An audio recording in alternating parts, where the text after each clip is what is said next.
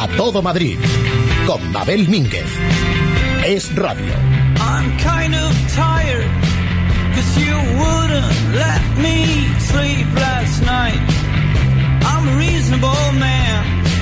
But I can't believe what's on your Muy buenas tardes a todos ustedes. Y ya es viernes 4 de junio de 2010 iniciamos el fin de semana, ya saben, unos en Tenerife y otros desde aquí, desde Madrid, ¿qué le vamos a hacer? Pero estamos encantados, que lo sepan. Ya ven que hoy hemos adelantado un poquito nuestro programa, pero era lógico que los que estamos en la capital seamos los que comentemos las noticias de Madrid. Esto es lo habitual. Pero esto no quita para que, como cada viernes, después, a partir de la una, les ofrezcamos una amplia oferta cultural y de ocio para disfrutar durante todo el fin de semana. Pero antes, como siempre, desde aquí, desde a todo Madrid, en el radio, como cada día, les enviamos nuestro más cordial y cálido saludo. Y hoy pues ya saben cómo están todos en Tenerife, pues aquí estamos Lorena López Lobo y yo. Hola Lorena, buenas tardes. Hola Mabel, encantada de estar aquí contigo. ¿A que sí? Es que yo creo que hay que hacer un huequito para contar las noticias de Madrid. Siempre. Luego ya hablaremos de ocio, pero bueno, siempre hay algo que comentar. Tú sabes lo que, a mí me gusta hablar de mi Madrid, hombre, y de todo lo que aquí acontece, que es mucho. Y Lorena pues nos trae, bueno, cantidad de información para hoy, noticias muy interesantes que me han gustado mucho. Lorena, cuéntanos. Vamos a empezar hablando de protestas, porque como sabes bien, el centro de la capital es siempre lugar de, cita para hacer protestas porque se ven más, de verdad que tienen más repercusión. Pero es que hubo una que me llamó mucho la atención, que tuvo lugar hace un par de días en la Plaza Mayor. daban instrucciones a la gente para dormir entre cartones una cosa que así a priori me consiguieron el efecto deseado, que efectivamente era llamar la atención para lo que querían dar a conocer. Sí, Lorena, pero vamos a ver, yo lo que creo que hay que hacer no es dar instrucciones para cómo se duerme en la calle, sino dar instrucciones para cómo se consigue trabajo y la gente no tenga que vivir y dormir en la calle. Es triste tener que dar estas instrucciones para que la gente y los comerciantes, sobre todo, se conciencien de que hay gente que duerme en la calle. Lo ideal sería que no hubiese nadie que durmiese y viviese en esas condiciones. Las instrucciones para dormir en la calle son muy curiosas. Busque una caja de cartón adecuada a su altura. Deshágala, túmbese en el suelo y tápese con los cartones. Y te dan hasta un consejo. Duerma con los zapatos puestos para evitar que hayan desaparecido a la mañana siguiente. Y mantengan siempre a la vista las pocas pertenencias que se tengan. A mí la verdad que me parece un poco broma de mal gusto esto. ¿eh? Pues sí, mira, a mí no me gusta nada, francamente que en el siglo XXI que vivimos tenemos la desgracia por esta dichosa crisis, esta que nunca hubo, pero que es una realidad pero que sí que está. tremenda, que tengamos que hacer el primer curso de instrucciones para dormir en la calle. Que no, señores, que esto no debería funcionar así. Esperamos que no haya segunda edición. Ya saben, bueno, desgraciadamente la va a haber porque esto va para largo. Pero lo que no puede ser es que no se tome conciencia de esta realidad, de que la gente duerme en la calle porque no tiene dónde dormir. Esto es muy, muy duro, ¿eh? Exactamente. También protestaban ayer los fumadores, el Club de Fumadores por la Tolerancia, que aprovecharon para protestar contra la nueva ley antitabaco que prepara el gobierno y que va a prohibir fumar en todos los espacios públicos cerrados. No se podrá fumar ni siquiera en celebraciones privadas que tengan lugar en lugares cerrados como bares, restaurantes o discotecas. Así que Mabel se acabó esto del purito y el cigarro en las bodas. Eso te quería yo preguntar, Lorena. Vamos a ver, tú cuando celebras un evento, una boda, una comunión, una fiesta, lo que quiera que sea, es como la prolongación de tu casa. En tu casa no puedes hacerlo por, eh, porque son muchas personas, entonces tú alquilas un local para ti. Un local que tú has pagado solo para eso, para uso privado. Claro, entonces ¿por qué te van a prohibir a ti fumar en un local que tú has contratado? Es como si me prohibiera a mí fumar en mi casa. Uf, será el siguiente paso. Todo se andará a ver como las cosas sigan así. Las asociaciones de fumadores que engloban a 11 millones de fumadores en todo el país, que, que no es una cifra para desdeñar. ¿Cómo? ¿Eso hace ganar unas elecciones a un partido político? No, y genera mucho dinero también al Estado. Denuncian que, que ellos también tienen sus derechos y que, se, y que se debe respetar su espacio. Javier Blanco, el portavoz del Club de Fumadores por la Tolerancia, eh, decía que la ministra de Sanidad, Trinidad Jiménez, no ha cumplido con los compromisos adquiridos que la ministra no es capaz de cumplir ninguno de los compromisos que se ha hecho desde el 31 de julio del año 2009, cuando anunció esta medida. Se comprometió a hacer un estudio de, implantación de la ley del 2006, que no ha hecho. Se comprometió a hacerlo por proyecto de ley, a hacerlo pasar por el Consejo Interterritorial de Sanidad, y es algo que tampoco ha hecho. Ha elegido el atajo fácil de la proposición de ley Genial. Entienden los fumadores que la ley, según está establecida ahora mismo, ya eh, establece lugares para fumadores y para los no fumadores, que no es necesario desterrarlos por completo de, pues, de los lugares de ocio, de los restaurantes. Y denuncian también el Club de Fumadores por la Tolerancia la falta de claridad de algunos grupos políticos que sí que han prestado su apoyo a esta ley, como por ejemplo el caso de Izquierda Unida, que ha dicho que no habla de prohibir, sino de racionalizar. Para mí racionalizar es otra cosa. Racionalizar es regular, es dar espacio para todos. Lo que tienen que hacer los poderes públicos es ser, serios, hacer ese estudio de implantación de la ley, hacer un esfuerzo porque la implantación de la ley del año 2006 sea la correcta y con eso un 60% de espacio de hostelería libre de humos ya hay una opción de hostelería para todos los gustos. No hace falta echar a nadie a la calle. Efectivamente, estoy totalmente de acuerdo. Es que esto de prohibir es que es muy fuerte, ¿eh? Yo creía que en democracia ya no se prohibía. Hay que decir a la ministra que está prohibido prohibir, señora ministra. Eso es lo que lucen ellos en ese lema, es el que lucen ellos en sus camisetas, pero no parece que a la ministra le influya mucho. Eso precisamente lo de que los fumadores tengan que salir a la calle a fumar porque no se les pueda dejar un espacio en los locales de ocio conlleva otro problema, según este, estos fumadores por la tolerancia, y ayer se lo hicieron saber a los vecinos del centro de Madrid, de la zona de, de la Plaza de la Cebada, de las calles de la Cava Baja y la Cava Alta, en la zona de Latina. Repartieron muchísimos tapones a los vecinos de, de ese área, porque claro, la gente que no pueda fumar en los bares lo tendrá que hacer en la calle.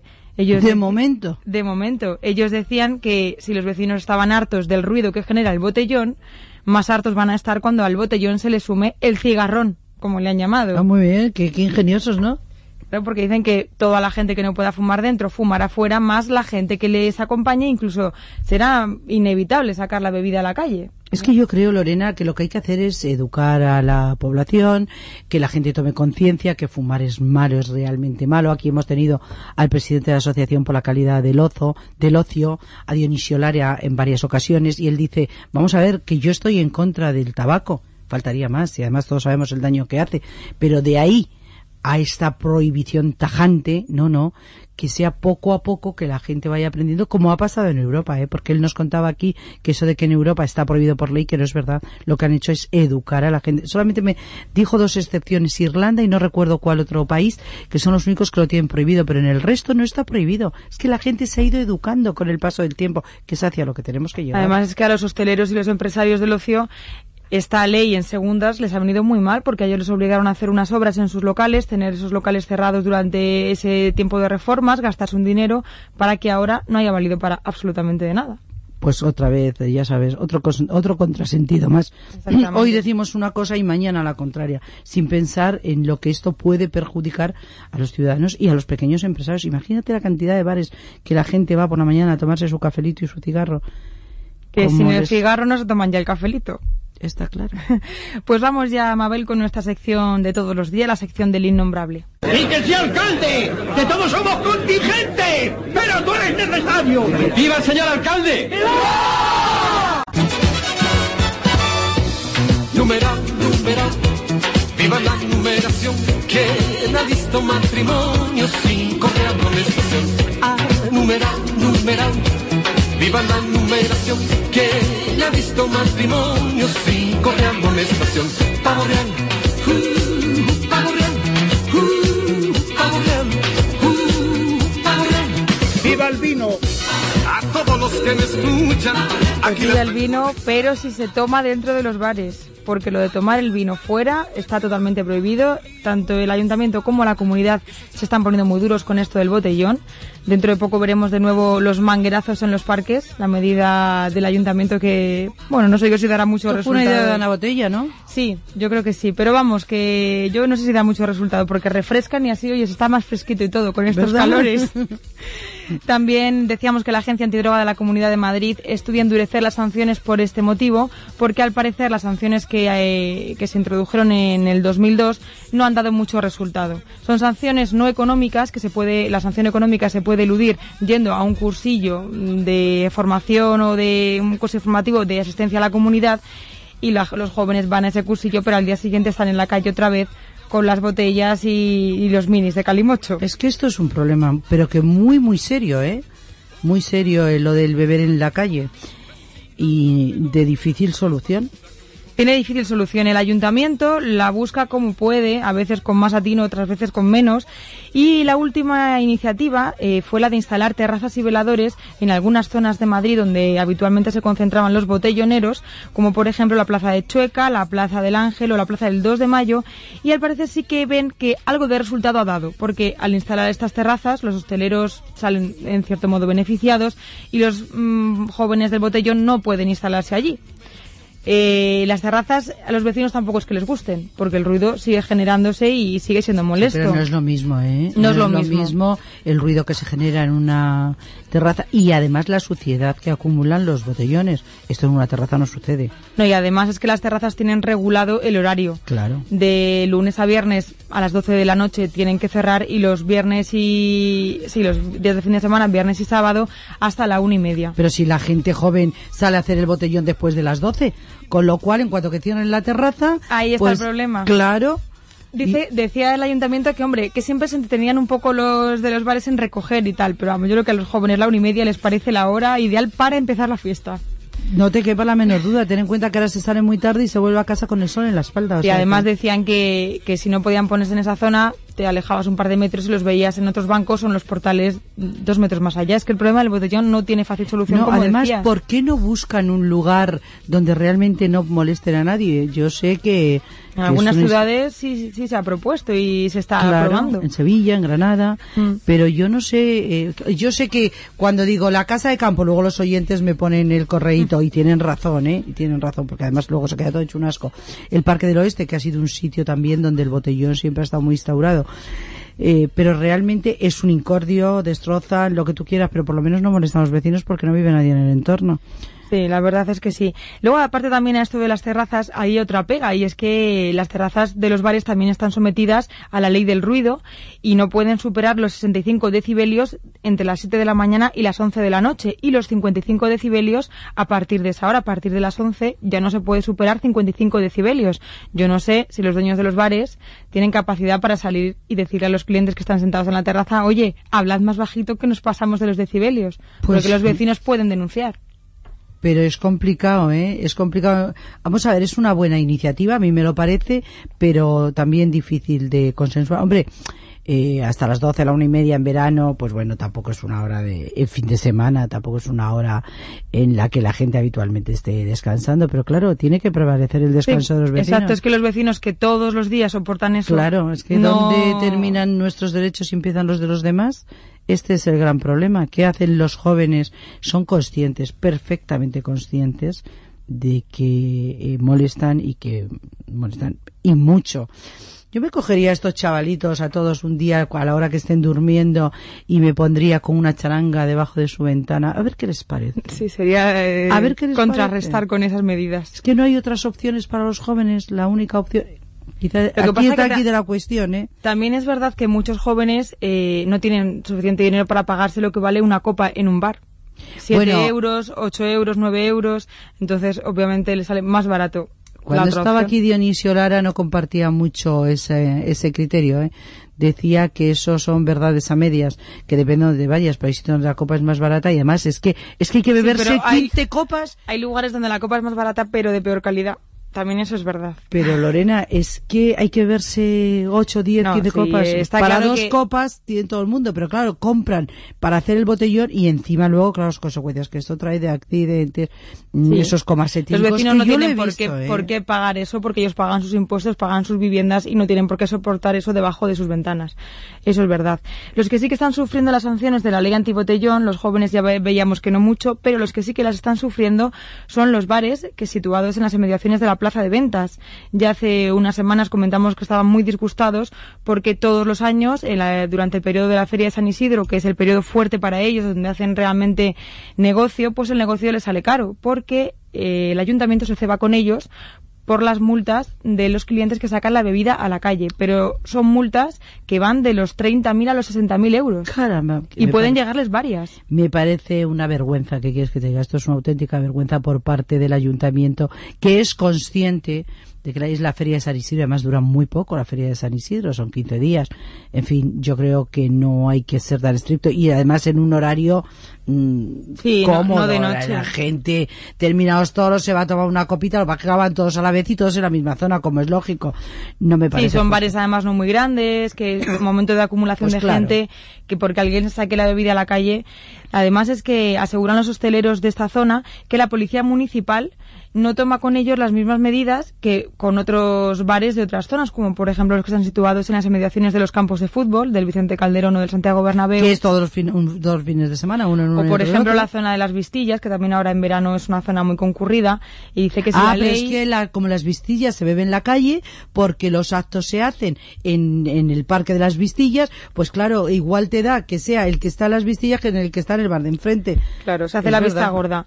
Dos ah, varas de medir decían los hosteleros que es que es terminar la corrida, va la gente a los bares a tomarse su chato de vino o lo que sea su cervecita y la policía municipal raude veloz se planta en la puerta con la libreta en la mano para poner multas. Además es que dicen los dueños que qué hacen. Ellos ya han puesto carteles en, en los escaparates diciendo por favor no saquen la bebida a la calle, pero no puedes atar a los clientes con una cadena. Llega un punto que te ves, te ves, eh, vamos, pues incapaz. Además, el colmo es la denuncia que hacía el dueño del bar El Ruedo, el Ruedo que dice que le han llegado a poner multas incluso cuando los que consumían fuera de su bar no eran sus clientes, sino jóvenes que precisamente habían comprado las bebidas en una tienda de chinos. Por ejemplo, es que me manda narices. Que 30.000 euros de multa por clientes que encima no son tuyos. Aparte de que a quien habrá que sancionar es al que está bebiendo en la calle, que lo que está prohibido es beber en la calle.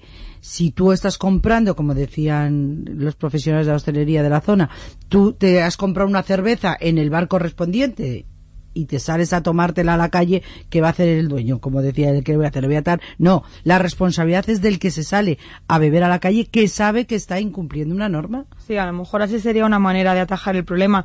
Otra manera es lo que piden las asociaciones de hosteleros y es que le han dicho al ayuntamiento que por favor, porque no declara la Feria de San Isidro fiesta local, como sucede por ejemplo con, pues, con lo que pasa en las Vistillas. Sí, con la Paloma. Con la Paloma, para que durante esos días las fiestas locales sí que tienen permitido el consumo de alcohol en la calle pues me parece a mí que al alcalde esto no le va a gustar, no esto no lo va a aceptar. El alcalde es que además no es muy de toros. Eso te iba a decir, no le gustan los toros y espérate que no le den ideas y prohíba las fiestas de Madrid en las Vistillas, porque todos sabemos que al alcalde las fiestas de Madrid, todo lo que huela a Madrid y al casticismo le parece cutre y rancio.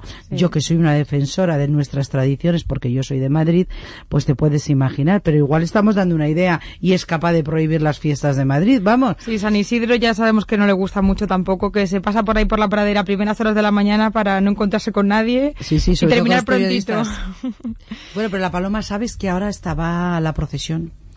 se ve dar cuenta que es que le ven mucho y luego le criticamos con razón, con toda razón. Y el año que viene, que estaremos, este año ya es el último, antes de las próximas elecciones, este año irá, vamos, hecho un pincel, no te quepa la menor duda. Habrá que contar ello. Habrá que estar pendientes. Y otro asunto que trae de cabeza al ayuntamiento son las piscinas prohibidas tener retiro, casa, campo y ateneo. Podéis tener mis cines, mis teatros, mis museos. Podéis tener corralas, organillos y chulapas. Pero al llegar a con estos calores y aquí en Madrid que no tenemos playa, pues los ciudadanos han visto esas piscinas tan ideales. Son una especie de fuentes, son unas fuentes con unos chorros que ha construido el alcalde dentro del proyecto Madrid-Río en torno al puente de Segovia, pero es que son auténticas piscinas, es que les ha puesto hasta escalones de entrada y todo no sé cómo quiere encima que la gente no, no se bañe en ellas. con el calor que hace. Mira, Lorena, ayer veía yo en la calle Teller, a espaldas de la Avenida Ciudad de Barcelona, que hay un pequeño polideportivo municipal, y estaban los niños, y no tan niños, igual hasta los 12, 14, 15 años, en bañador. Eh, hay un parque muy bonito con unas fuentes de estas que suben y bajan al, al son de la música y la gente, los niños estaban dentro del agua, bañándose allí, bañándose. Claro, esto tiene también un riesgo, ¿eh? Que este agua es agua reciclada y no tiene toda, no tiene las garantías eh, higiénico-sanitarias necesarias para utilizarlo como un lugar para bañarse. que eso es un riesgo. Hay ¿eh? fuentes en las que se pueden tirar, eh, yo qué sé, cristales en el fondo, no se ve. En esta concretamente no, pero eh, ya están diciendo que es que ese agua no es un agua apta, que es una fuente ornamental. Es que también somos un poco indisciplinados. Pero fíjate tanto calor y el agua está tan apetecible. Sí, eso decían los vecinos que ayer se bañaban en estas fuentes. Además es que era una auténtica piscina, el césped se fue cubriendo de toallas, la gente se ponía en bikini, los niños con los balones de playa, pero no solo había niños, había adolescentes, había personas mayores, niños incluso buceando en la piscina, chapoteando en el agua y desafiando la multa, la multa de 80 euros que ha prometido el ayuntamiento a todos aquellos que no respeten la norma de no bañarse en estas piscinas.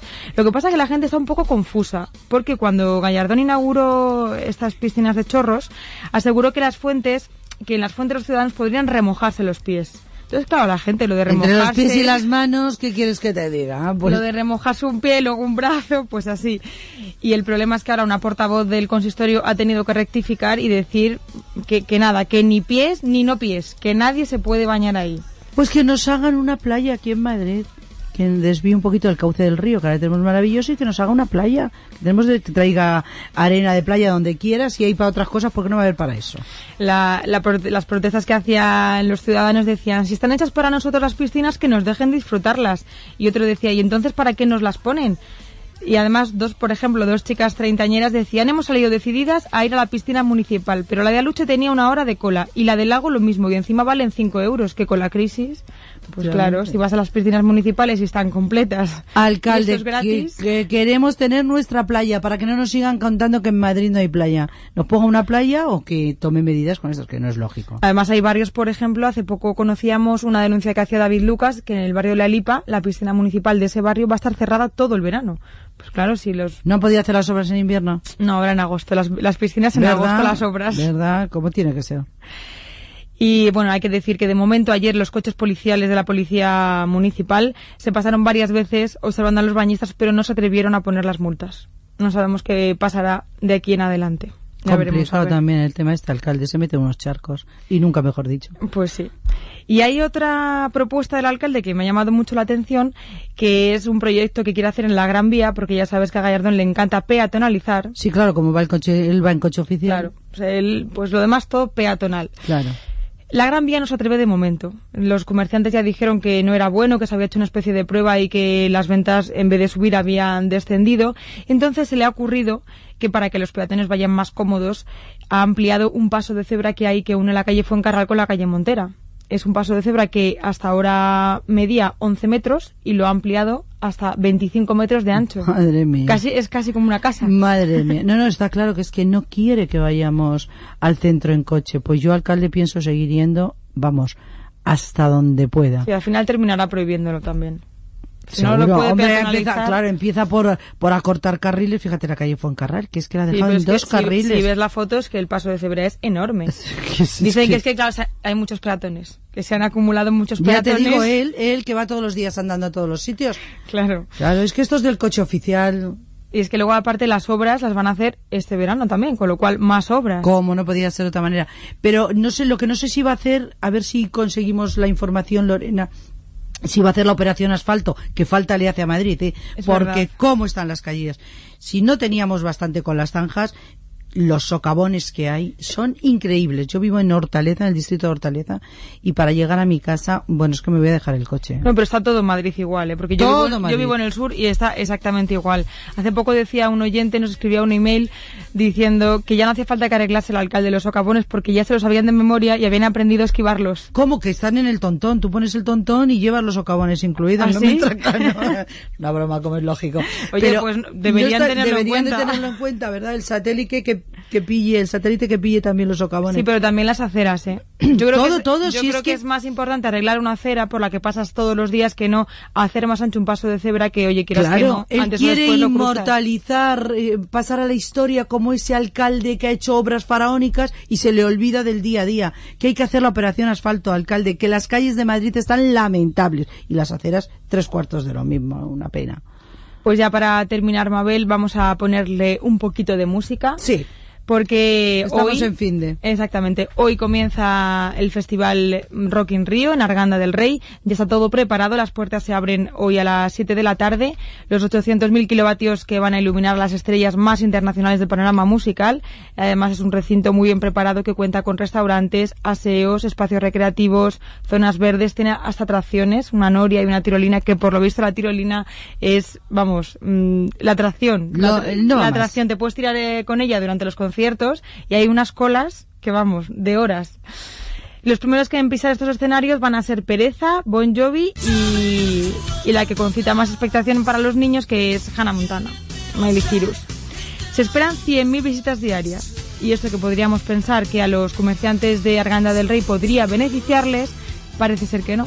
Está todo el mundo en el recinto y los jóvenes luego harán su botellón, con lo cual es verdad, el consumo en el municipio de Arganda lo justito, por no decir nada. Y además, es verdad. dicen los, los, comerciantes que es incluso peor que otras veces, porque se queda la, la, ciudad desierta. Claro. Toda la gente se va al recinto ferial y allí nada, ni terracitas, ni tapitas, ni nada. Se quejan también de que los autobuses eh, que salen desde Madrid hacia el recinto ferial no paran en Arganda, con lo cual la gente ni, ni, ni pisa. Sí, que van a lo que van. Hay tres kilómetros además entre el pueblo y esta área del concierto. Y los únicos que sí que parece ser que han hecho negocio son los dos hoteles que tienen ocupación del 100% para estos días. No me extraña, porque tampoco son muy grandes. O sea que, bueno, y luego y toda esta gente viene a estos días aquí al Rock in Rio y ¿dónde van a dormir? Porque en el hotel caben los justos, que te aseguro que no son 100.000. Imagino que alguno elegirá la capital o algunos harán como cuando uno se va a los Sanfermines, que duerme en los parques. Pues sí, porque como hace buen tiempo aquí es lo bueno, que como hace buen tiempo, claro, para todo. Y ya saben que no necesitan ni tan siquiera coger los cartones, que no va a hacer falta. Pues terminamos como siempre con nuestra sección de los oyentes, de Madrid al suelo. Siglo XXI. Un ayuntamiento. Ahora sí que la vamos a liar. Se va a liar aquí la de San Cristín un alcalde. Esa responsabilidad es mía, obviamente esa responsabilidad es mía. Y yo no voy a eludirla, ni voy a repartirla, ni en este ni en ningún otro caso. Un pueblo. Te has inundado el local dos veces y no me has pagado la primera todavía. Eso es falta de respeto y no pedir la dimisión del presidente de los 5 millones.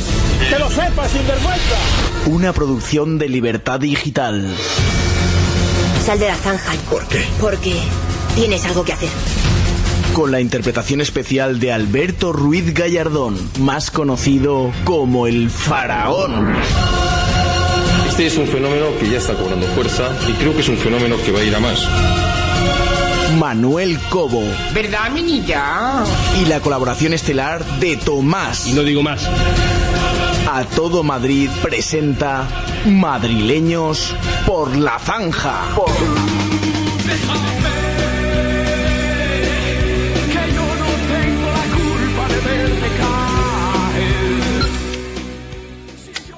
Buenos días. Estoy escuchando desde un pueblecito cerca de Granollers a la señora Ana Botella en Telemadrid por el asunto de la recogida de basuras. Dice que tenemos, o tienen ustedes, mejor dicho, un servicio de lujo porque recogen la basura cada día, contando que en Londres solo se recogen dos veces a la semana. Es que comen muy poco en Londres, pero en España todavía comemos. No sé lo que comeremos de ahora en adelante, pero todavía comemos más. Aquí en Gisal lo recogen día sí, día no y tengo la suerte de vivir en el campo. Pero en verano es horroroso el tener la basura cada día en casa, ¿eh? Claro, como ella vive donde vive, ¿verdad? Qué bien. Gallardón, yo vivo al lado de las piscinas de Orcasitas, en Rafael Ibarra. Aparte de las noches que pasamos a base de ruidos, basuras, encima nos coge los contenedores de basuras para correrse. Si usted coge y no viene el domingo a por la basura, ¿dónde echo yo la basura? Usted está en el mundo de poco yo. Todo porque no hay vigilancia, ni de día ni de noche por toda la piscina. Mi queja es doble, repito, es doble, el ruido y la basura. ¿Hace usted algo? Pues no. En la Junta ya he ido varias veces y no te hacen ni caso. Por favor, ayúdennos. Pues nada, Lorena, un placer haber compartido contigo este ratito de radio. Igualmente, Mabel. Que paséis un buen fin de semana. Como les decía, muchísimas gracias a Lorena López Lobo. Y ahora les dejamos con el boletín informativo con nuestros compañeros de los servicios informativos. Pero volvemos para el ocio y la cultura.